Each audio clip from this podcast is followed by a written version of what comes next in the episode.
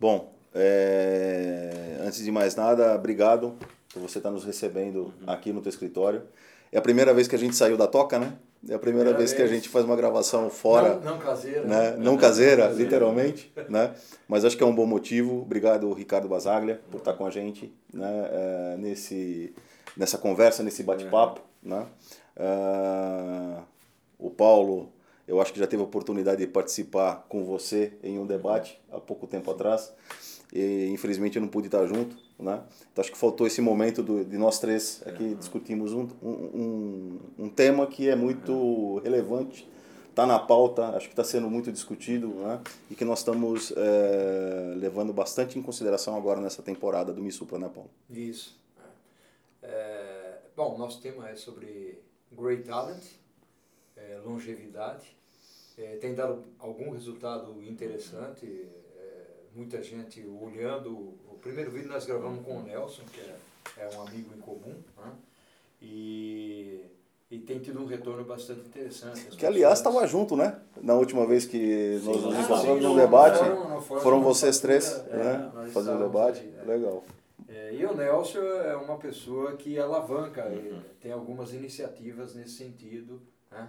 É, e nós escolhemos esse tema porque é um tema primordial. E ele vale tanto para as pessoas que estão naquela fase pós-60, pós-50, como para o jovem que precisa se preparar. Então, obrigado, Ricardo, uhum. né, pelo, por aceitar, aceitar o nosso convite. E nós temos visto muita coisa acontecendo no mercado e a gente gostaria de começar, é, acho que todos nós recordamos aí do filme do Robert De Niro, uhum. né? do Senhor Estagiário, e tem muitas empresas de mercado, eu posso citar pelo menos duas, Unilever e, e a TOTUS, né? do nosso amigo Consentino, é, que se basearam nesse filme para ter iniciativas com relação a, a dar oportunidades para as pessoas acima de 50 ou acima de 60 e tal. A pergunta para você é como é que você enxerga esse mundo, primeiro, né? de uma maneira bem, bem informal tal, depois a gente vai detalhando um pouquinho mais, né? para a gente entender como é que está o mercado. Mas é, qual é a sua opinião sobre é, o espaço a ser conquistado por pessoas é, acima de 50? Bom, acho que primeiro, obrigado pelo convite, um prazer receber vocês aqui no nosso escritório que honra aqui na primeira visita para um tema tão interessante. É, o que eu vejo é que o mercado de trabalho ele é um organismo vivo que ele reflete as mudanças da sociedade.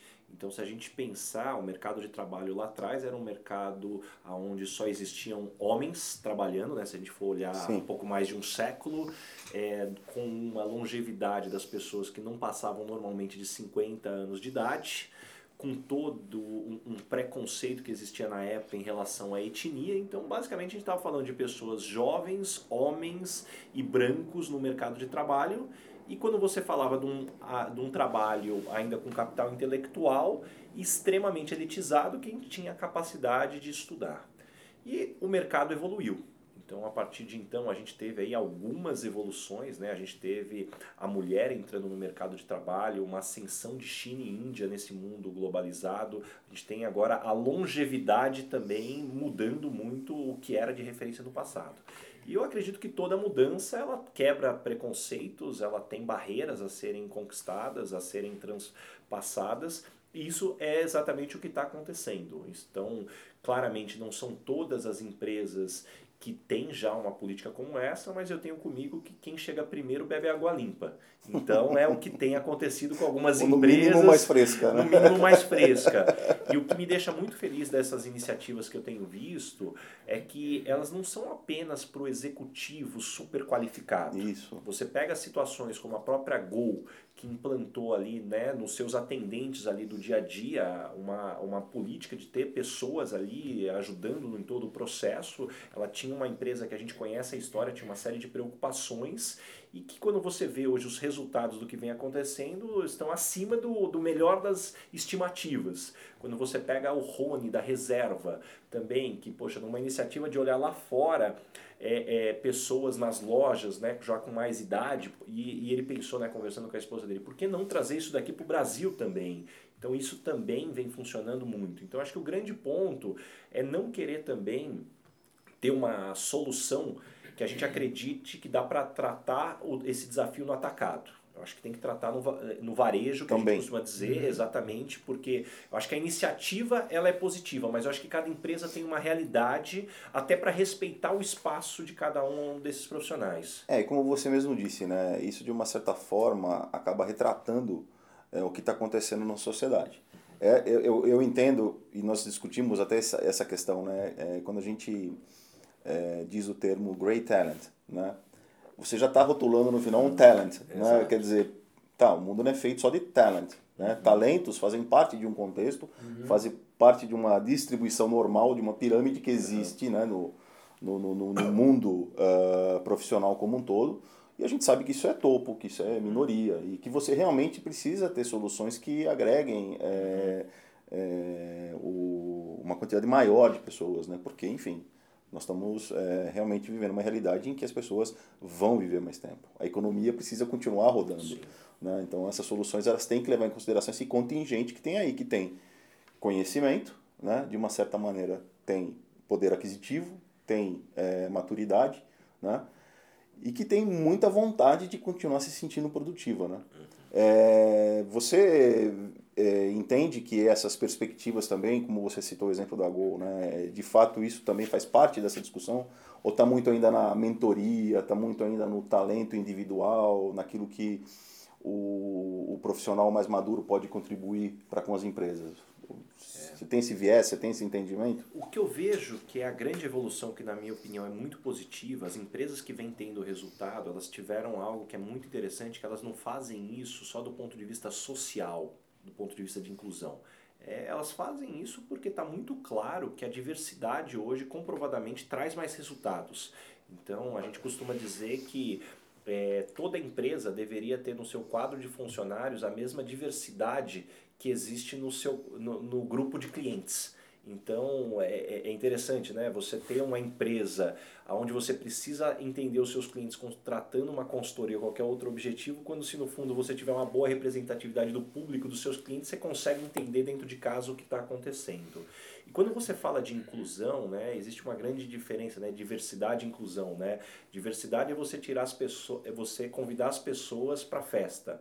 Inclusão é tirar elas para dançar. Porque não adianta você só ter um processo seletivo que você vai colocando as pessoas para dentro e depois o ambiente não está preparado para uhum. acolher, para receber.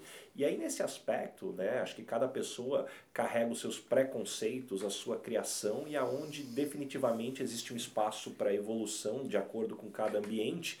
Mas acho que o grande ponto é entender que o Great Talent ele é um dos aspectos de evolução do ponto de vista de, de inclusão né, dentro da diversidade. Hoje você fala como tratar da melhor forma o público LGBT, como você incluir um trans, por exemplo. Né? O público trans boa parte é um público que não tem qualquer oportunidade nem na base da pirâmide Sim. ali, né? Que acaba indo Sim. muitas vezes drogas, prostituição, uma dinâmica aí bastante complexa. Então eu acho que cada grupo tem um desafio nesse sentido e o que eu vejo que é muito bacana nesse, nesse aspecto é que as empresas também estão entendendo que é, a complexidade de gestão ficou muito maior à medida que você tem mais gerações, você tem pessoas diferentes, com propósitos diferentes, e vai sair na frente quem conseguir extrair o melhor né, dessa dinâmica, porque claramente a gestão antes, quando você tinha muitos iguais, ela era menos complexa.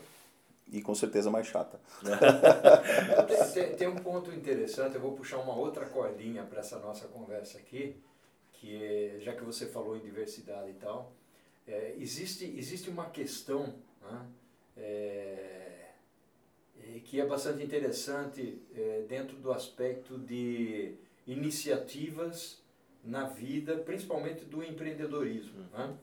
É, eu li um artigo do MIT, agora recentemente, essa semana, é, onde há uma discussão muito grande entre o jovem empreendedor né, é, e aquele empreendedor mais, mais sênior. Né? E aí o pessoal vai buscar, não sei se vocês chegaram a ver esse artigo, uhum. mas o pessoal vai buscar o histórico e, acaba sempre caindo na Apple, né?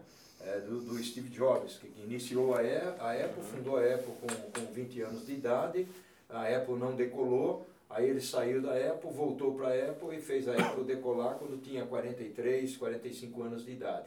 Então, a, a, a questão que, que fica no artigo, logicamente não é, essa não é a minha opinião, é que o, o jovem empreendedor, embora ele tenha muita garra, muita disciplina, muita energia e tal, ele não tem a experiência de vida para se transformar nesse vencedor da forma como o Jobs é, foi. Né? É, eu acho que não. Ou seja, o fato do Jobs ser, ter sido vencedor aos 43 anos de idade né, foi em função do fruto que ele plantou quando ele tinha 20. É, né? Então, é, é, é, a minha pergunta aqui, ou o que eu trago para a discussão nossa, é essa dicotomia, essa questão que as pessoas é, trazem, é, e, e, isso é prejudicial, inclusive, dentro do ambiente empresarial. Né?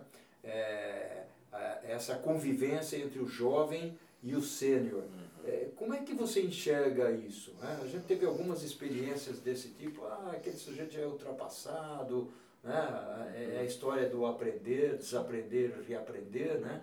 E o jovem ele é dinâmico, ele tem gás, tem toda uma velocidade, é, cheio de, de, de, de de, de, de, palavreados novos, uh, novas coisas que estão acontecendo. Uh, vamos parafrasear aí a transformação digital, né? o mundo 4.0. Uhum. Então é inteligência artificial, é machine learning, é, ou seja, é, tem muita coisa a, acontecendo. Como, é que você enxerga isso?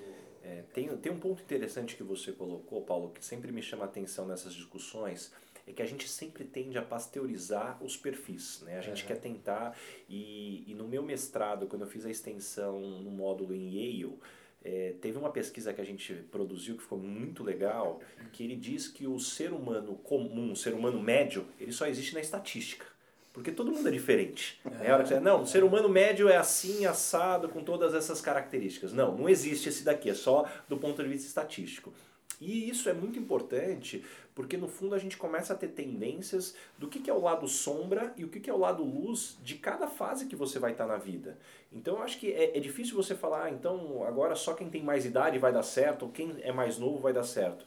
Na verdade é você entender né, o que você tem de prós e contras. Então, bom, se hoje eu tenho um pouco mais de 20 anos de idade, eu preciso entender que eu sim, eu tenho talvez como vantagem uma energia em excesso, uma vontade, um sonho e que possivelmente me falta ainda maturidade, me falta experiência. Da mesma forma como se eu tenho mais idade, eu lembrar que sim, talvez eu tenha mais maturidade, mais experiência, mas se eu não tomar cuidado, eu tenho excesso de convicções. Uhum. O excesso uhum. de convicções é, faz com que eu também não esteja tão aberto para essas novas, seja tecnologias ou experiências ou qualquer tipo de, é, é, de tentativas que eu possa ter, né? ou, ou, até isso transformar, Se tornando uma, arrogante, é, transformar né? numa arrogância. Então eu acho que o grande ponto é justamente é você é, é tudo a gente vai acabar voltando para Sócrates, né, com autoconhecimento, né, só sei que nada sei. Então é. o que que a gente consegue entender do nosso perfil? Porque se a gente não olhar para dentro, a gente não vai conseguir entender o outro. E aí quando a gente fala de uma relação, né,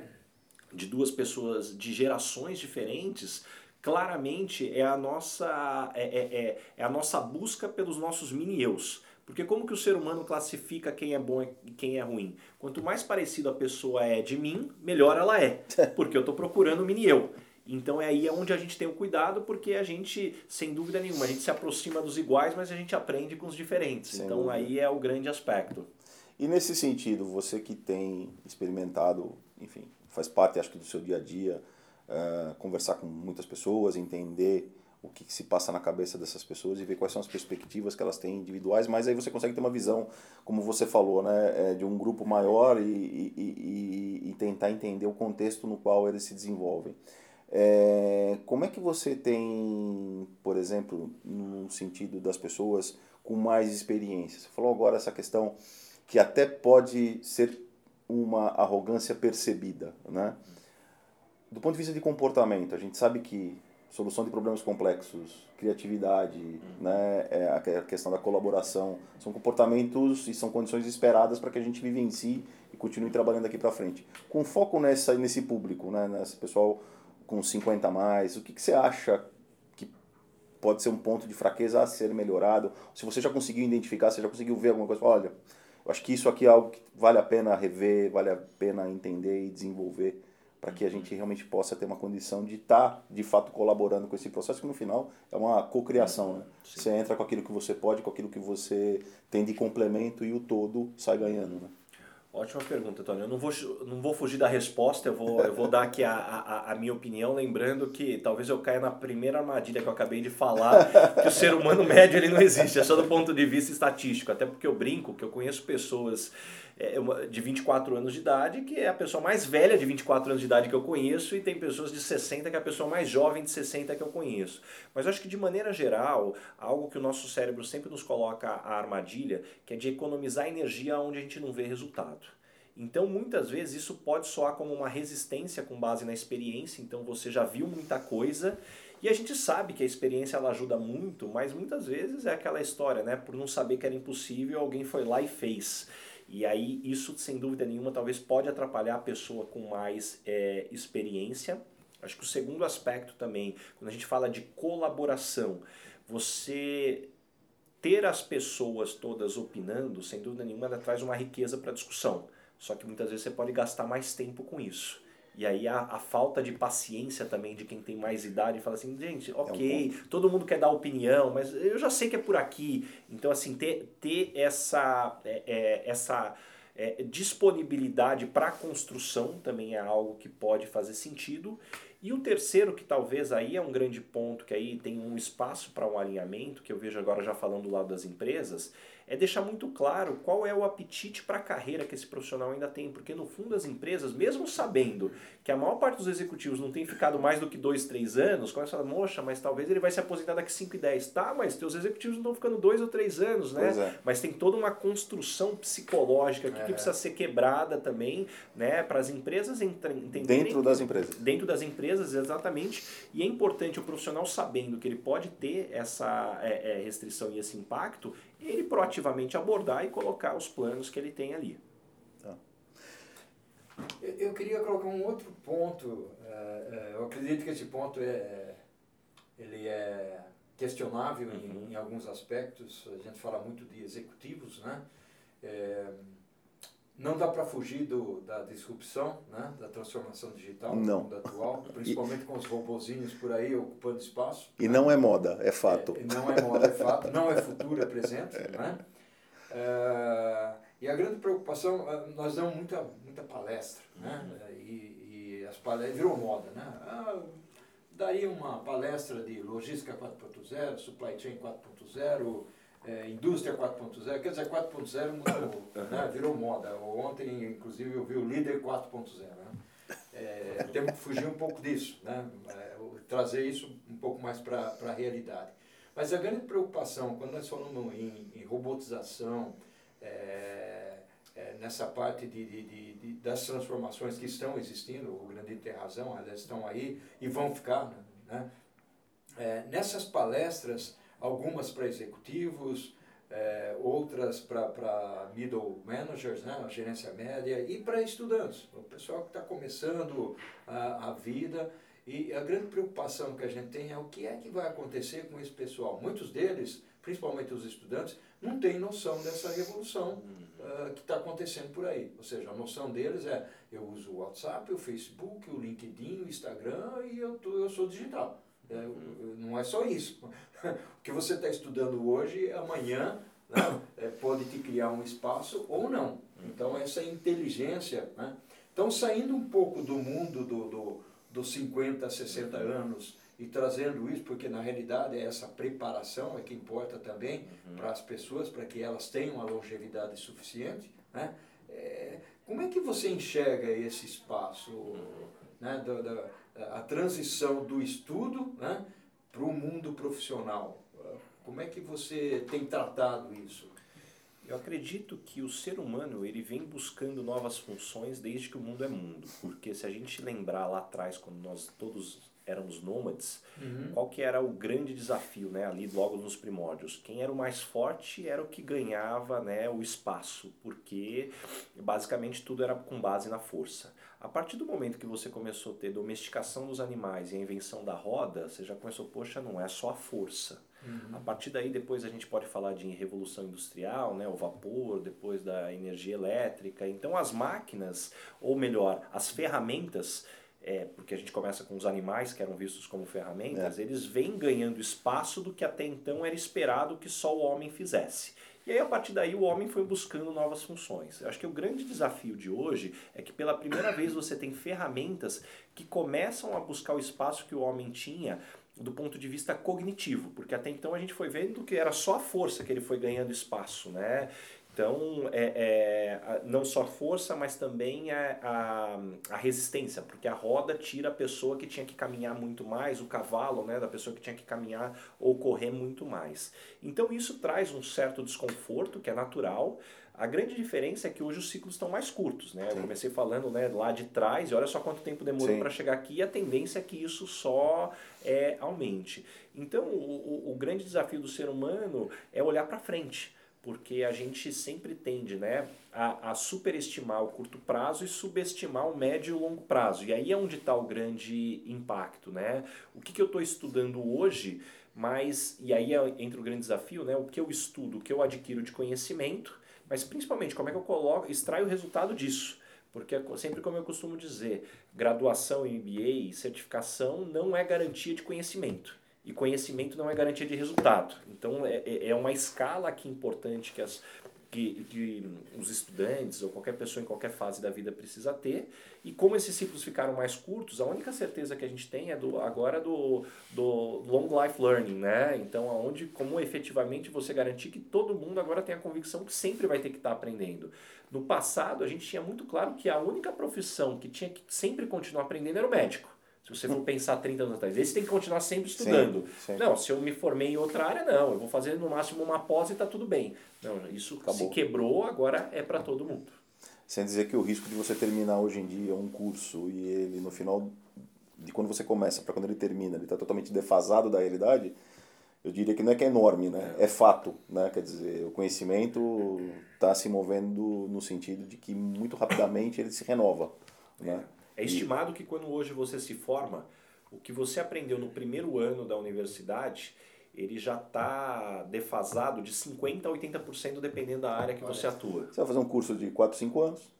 Então, então isso diz alguma coisa. Como é que você sai, né? Então, assim, não dá mais para ter essa postura, né? Terminou, terminou o curso tá ótimo, tô feito e vamos seguir a vida. Né? É, e essa é uma grande discussão, inclusive, do modelo de educação, que aí a gente pode fazer aí uma discussão Nossa. só sobre isso, é, né? É. De você ter as coisas mais modularizadas. Ninguém tem mais tempo para fazer uma, assim, um, um, um, depois estudar por um, dois anos, pegando coisas que talvez não serão úteis no dia a dia, visto que depois já vai ficar datado. Então, como que você deixa isso muito mais modularizado? Tem alguns projetos super interessantes, até de blockchain, tem algumas discussões já acontecendo no MEC, como eventualmente amanhã até numa graduação eu quero, por exemplo, pegar o módulo financeiro na faculdade A, o módulo depois de humanas na faculdade B, e como é que eu junto isso, modularizando através do blockchain para construir uma certificação reconhecida pelo mercado. Então eu entendo que isso pode facilitar muito e por outro lado vai dificultar. Por quê? Porque ele vai exigir muito mais protagonismo das pessoas. Porque até então eu confiava na instituição, falando assim, não, eu estou indo para uma boa instituição, eu confio que ela vai ter um bom currículo para mim. Não, agora sim, o que eu preciso para mim, a partir daí eu vou construir esse currículo e essa modularização. E no professor, né? Você confiava muito no, não, estou com o mestre, ele é o especialista, ele vai me trazer o caminho que eu procuro. Hoje não, você precisa procurar o teu caminho.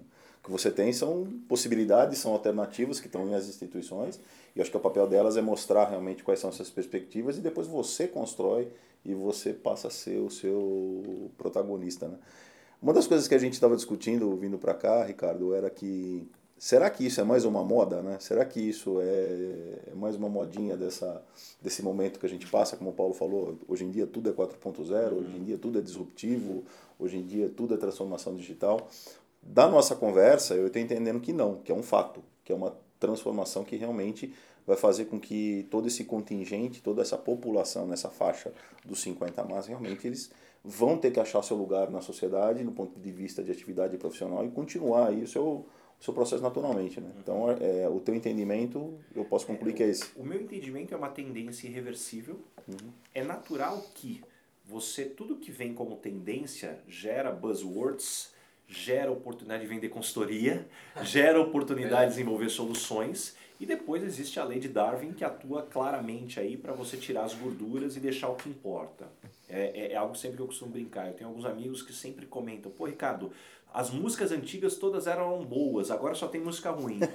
Isso, isso, é uma tremenda mentira. A verdade é que é o seguinte, só ficaram as músicas boas daquela época. De antigamente. De antigamente. Então tem um filtro que o que se manteve é o bom, o que era ruim acontece. Daqui 20 anos vai ser o mesmo, o que é bom hoje é o que vai se manter ali e depois vai ficando. Então é o mesmo para o nosso desenvolvimento. Sim. Mas tem algo que na minha opinião é crucial, que é o despertar para uma nova consciência.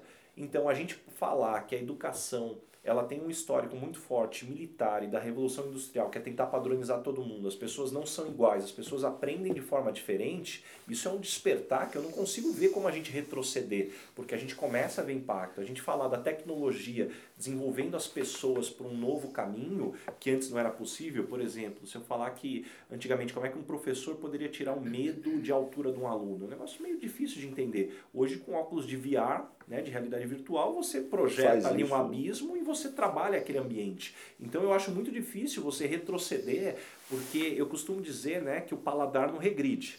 Né? Isso é para vinho, para comida, para educação e para oportunidades. Então, à medida que você está evoluindo, você quer aquilo e não vai se contentar com menos. Muito pelo contrário, né? ele se aprimora. Exatamente. Essa é a discussão, inclusive, quando a gente fala, por exemplo, de, uma, é, de um aspecto cultural de uma China, né? o que as pessoas aceitam hoje com referência ainda muito próxima do que era no passado. Será que as próximas gerações vão aceitar? Isso vale também para os Estados Unidos, para a Europa, questões migratórias aí tem toda uma complexidade aí importante. E como é que você vê essa questão da relação de trabalho? Né? Com certeza, essa, essa condição já está mudando hoje, a gente já sente, tem muita discussão no sentido de que a forma de trabalhar vai mudar. Né?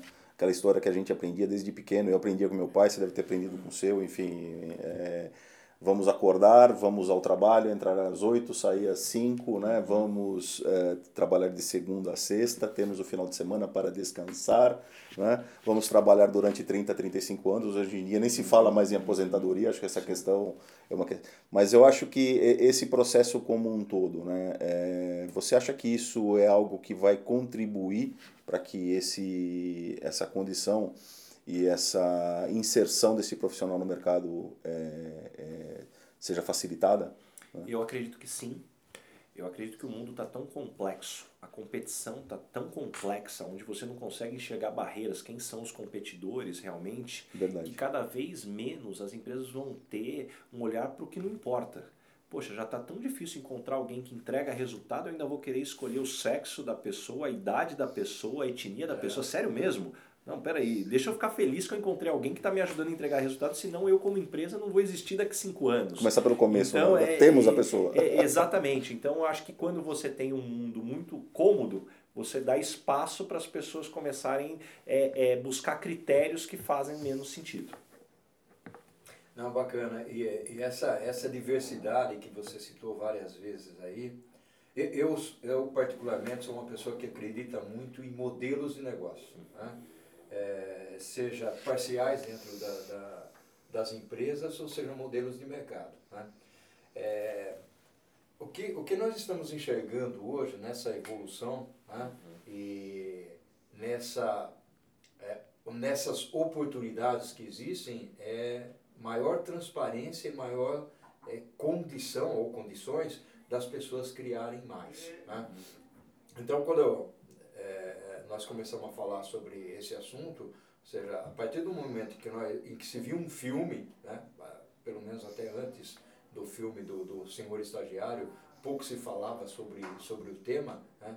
Então, algumas empresas migraram para esse ponto. Eu tive uma chance de ir aos Estados Unidos agora recentemente. É, visitei lojas da Apple né? é, e lojas de, de fotografia e tal, onde você tem é, senhores né, com, com idades acima de 60 anos, extremamente bem preparados, treinados para atender pessoas né, com idade acima de 60. Uhum. Aí você pensa, poxa, mas por quê? Porque eles têm uma velocidade muito diferente. Eu fui comprar é, uma máquina fotográfica nos Estados Unidos e a pessoa me direcionou. Ele falou, você quer alguém que tenha uma paciência maior para te atender desse jeito, né? Eu falei, sim, eu, é. lógico. Por que não? E, olha, mas o rapaz, né, o senhor, teve realmente uma paciência muito grande para me atender, porque não sou uma pessoa que entende máquina fotográfica, eu queria máquina fotográfica XYZ. Tá? Ele gastou ali comigo pelo menos uma hora explicando modelos, mas com uma paciência enorme. Então, é, dentro desse processo, desses modelos que a gente é, está enxergando, né, vem com ele um cunho social muito diferenciado, de tal forma que você entra nas lojas e já você já estabelece um contato visual né, uhum. com uma pessoa que tem a sua idade Sim. e já começa a se relacionar. Né. Então, é, quando eu falo em modelo de negócios, é, lógico que a tecnologia viabiliza e proporciona muito essas coisas, mas tem esse outro lado. Você citou o caso da Gol, eu citei o caso da, da Unilever e da TOTUS, né? Tem o Sample Sud também, que tem uma, eu não me lembro agora qual é a iniciativa que eles têm, mas eles têm uma iniciativa também é, na área de, de varejo para esse pessoal. É, qual a mensagem, dentro de tudo isso, né? É, qual a mensagem que você daria para as pessoas é, que têm uma preocupação muito grande é, com ter o seu emprego, ter a sua vaga sendo substituída é, por um senhor estagiário. Entende? Ou seja, é, a partir do momento em que eu estou colocando um senhor estagiário numa posição, eventualmente eu posso estar né, é tirando essa posição de alguém que está entrando no mercado. Uhum. É, você tem a sapiência e a vivência suficiente, né? Dentro da Michael, para poder é, explicar eventualmente com outras palavras uhum. essa, essa minha pergunta. Acho que tem dois lados aqui que a gente pode olhar. É, eu costumo dizer que o profissional ele é como se fosse um app. Então, você como app, a pergunta que eu faço é qual foi a última atualização que você teve? Quais uhum. foram as funcionalidades que você trouxe? Legal. Quais foram os bugs que foram corrigidos? Quais são os reviews que você está tendo dos Boa seus analogia. usuários? Né? Classificado com profissionais da mesma, com outros apps da mesma categoria, como é que você está ranqueado e que problema você se propõe a resolver? Exatamente, muito bom. E a partir daí você vai entender, poxa, por que, que esse outro app que ele tem mais idade, está é. tendo mais sucesso, ou que funcionalidades que ele é tem. O mainframe, né? é, é o mainframe. Ele se propõe a resolver que tipo de problema? Porque muitas vezes pode ser que você não se propõe a resolver o mesmo problema que ele, e aí não tem problema nenhum, vocês podem ser complementares. É. Então eu acho que tem uma questão de posicionamento aqui que é fundamental é, e, e, é importante o profissional entender né, o que, que ele quer com isso. E do lado da empresa, é, sair dos preconceitos através de fatos e dados porque eu acho que isso que falta muito nas empresas, fatos e dados. Bom, por que eu posso ter restrição de contratar alguém com mais de 50 anos de idade? Pô, vamos lá, fatos e dados. Posso, pode ser que eu tenha mais absenteísmo? Pode ser que minha sinistralidade do plano de saúde vai crescer? Pode ser que essa pessoa não vai ter a mesma energia? Tá, mas fatos e dados, faz uma experiência, está tendo isso? A Gol é um exemplo. A sinistralidade do plano de saúde não aumentou, o absenteísmo, pelo contrário, é, é, assim, as pessoas estão muito mais presentes do que os jovens, até porque muitas vezes os jovens para essas posições pode ser um primeiro emprego que ele não quer continuar e essa pessoa tem mais comprometimento. Então, assim, é mais fatos e dados, menos preconceitos e a partir daí você efetivamente buscar o seu posicionamento com o que mais importa. É, e é assim, pegando o início da conversa, que eu acho que você colocou muito bem a questão da diversidade, né? Como tudo que tem a ver com diversidade, né? tudo que se relaciona com diversidade, acho que a questão do, do entendimento, do respeito, da compreensão permeia. Né? Então acho que o espaço vai se encontrar nesse sentido. E o ambiente ele tem que te deixar respirar isso. Uhum. Né? Você tem que incentivar as pessoas realmente a achar essa complementariedade, né? que no final das contas eu acho que é, grande, é o grande segredo. Né? Não é que sabe mais ou sabe menos, ou ainda não sabe tudo, ou não tem maturidade. É, não, são momentos, são fases em que aqueles que hoje sabem mais passaram por isso em algum momento, né? e que tem todo o potencial para ajudarem esses outros que estão vindo nesse processo a se desenvolver mais ainda nos seus potenciais. Né? É aquela coisa, aprender com os erros. Né? O que, que você errou para eu poder entender, para não ter que fazer, pelo menos eu vou fazer um novo.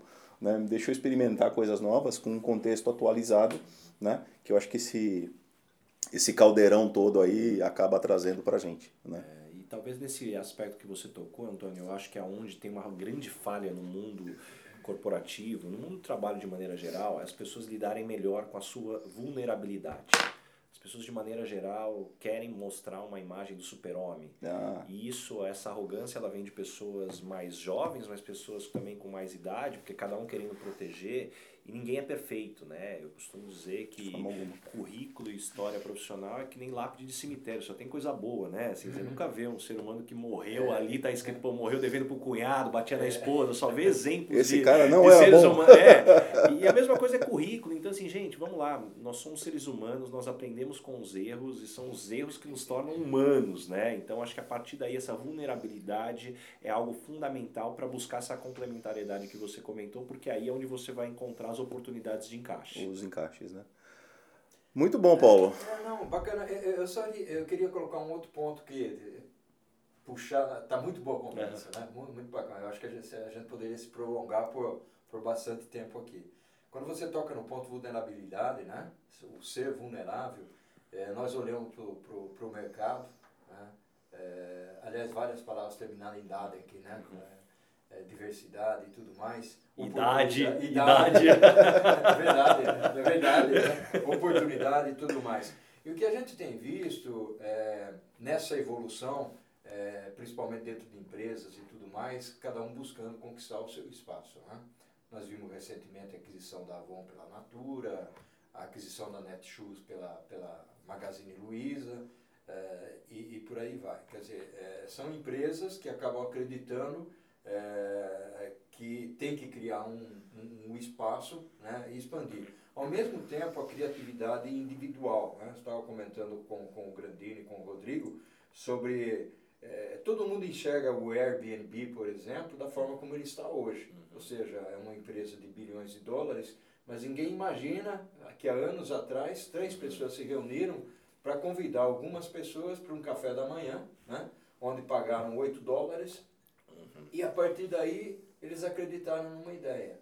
Né? Isso a partir de um café da manhã, não foi nem num quarto. Né? E hoje é a maior empresa eh, hoteleira do mundo sem ter uma, uma cama. Né? Eh, o outro aspecto é que empresas baseadas em espaços né? ou em, em, em utilização de veículos, eh, espaços de, de estacionamento, que eu quero dizer, tipo Uber e, algumas outras empresas, tipo Pé e Carro, que nós temos aqui no Brasil, né? Eh, eu estou usando esse exemplo mais como oportunidade e criatividade das pessoas. Eh, você olha para o estudo, né? o estudo você sabe qual é a média de utilização de veículos nos Estados Unidos? De uso de veículos pelo usuário? Tira fora transporte público e tal. Os Estados Unidos utiliza cerca de 4%. Então você tem um carro nos Estados Unidos, você usa 4% desse carro. O resto ele fica dormindo na garagem ou no estacionamento onde você paga alguma coisa. Na Inglaterra, 5%. Tem um professor lá, né, é, um pesquisador, que adora estacionamento. Então ele fez esse estudo numa universidade enorme e tal. né. Isso foi subsídio para o Uber, foi subsídio para uma empresa que é, pega o seu carro que fica parado e fala, me dá aqui. Em vez de ficar parado ou você ficar pagando estacionamento, é, você pode ganhar um dinheirinho com isso. né? Vamos colocar ele para rodar, né? É, são modelos de negócio, criatividade que as pessoas vão tendo, né? independentemente de idade, né? É, pode ter 40, 50 anos. E aí vem um outro, eu estava lendo outro dia, mesmo aqui no Brasil, é, tem um que se chama Mature Jobs, alguma coisa assim. Né? É, desculpe a pessoa que, que tem o, o site, não estou me lembrando bem do nome, mas acho que é Mature Jobs. Como é que você enxerga toda essa tendência, a internet? É porque é, a tecnologia viabiliza tudo. Todo- todos os exemplos que eu dei, né, embora baseados em alguns exemplos de mercado, é, estudos de mercado e tudo mais, é, só se viabilizou em cima da tecnologia. Né? O que eu enxergo é que está cada vez mais claro que o mundo ele está caminhando aonde o diferencial vão ser as oportunidades e não as conexões que antigamente era onde você tinha o diferencial. Então, se você for pensar, os grandes bancos aqui no Brasil dominaram, por quê? Porque eles dominaram a distribuição. As grandes empresas de bens de consumo dominavam a distribuição. Então, de alguma forma, ou as empresas dominavam através do capital. Então, você tinha acesso àquele capital. A partir do momento que você começa a quebrar essas barreiras, então você pode muito bem fazer uma distribuição através do digital, você tem acesso a capital, então é- essa conexão ela facilita quem tem a melhor oportunidade e a capacidade de execução. Então acho que isso gera um desconforto, sem dúvida nenhuma, né? Porque é, antigamente isso trazia uma situação mais confortável para quem já estava estabelecido, mas acho que é uma grande oportunidade de reconfigurar é, o ambiente, até porque eu sempre tive comigo que dinheiro não desaparece, ele muda de mão. Então, o que acaba acontecendo quando se tem uma crise ou oportunidade, ele vai mudando de mão e quem vai trazer essas oportunidades vai conseguir capturar isso. E o mesmo vale também para quem vai ser mais disputado do ponto de vista de mercado de trabalho, quem tenha mais habilidades e, e, e a evolução de todo esse mercado. Legal, legal. Muito bom. Ricardo, obrigado. Acho que já deu. Como o Paulo falou, se se fosse possível, realmente daria para a gente esticar a conversa aqui por muito tempo. Acho que agradecemos muito né, a tua, o teu tempo, a tua disponibilidade. Também te falar que além de ter estreado a nossa primeira, o primeiro trabalho fora de casa, é. né, é, externo, né, você também está estreando o nosso podcast. Né? Nós vamos montar, na verdade, agora um, um podcast e eu acho que em breve ele vai estar tá no ar e você vai ser a primeira pessoa entrevistada. E aí essa conversa toda na íntegra vai estar tá, vai tá disponível para os nossos amigos aí acompanharem e ouvirem tudo isso que a gente conversou.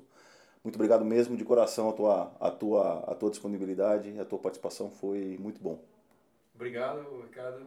Muito, muito bacana. Muito obrigado, eu agradeço o convite, me sinto honrado aí de participar dessa primeira entrevista e só tenho uma coisa para falar a vocês. Eu adorei o papo, então cuidado, não me convidem de novo, que eu já vou aceitar de bate pronto. Então, então tá se feito. convidar por educação, eu vou aparecer. Então, muito obrigado mesmo. Legal. Obrigado, Legal. Ricardo. Muito obrigado. obrigado. obrigado.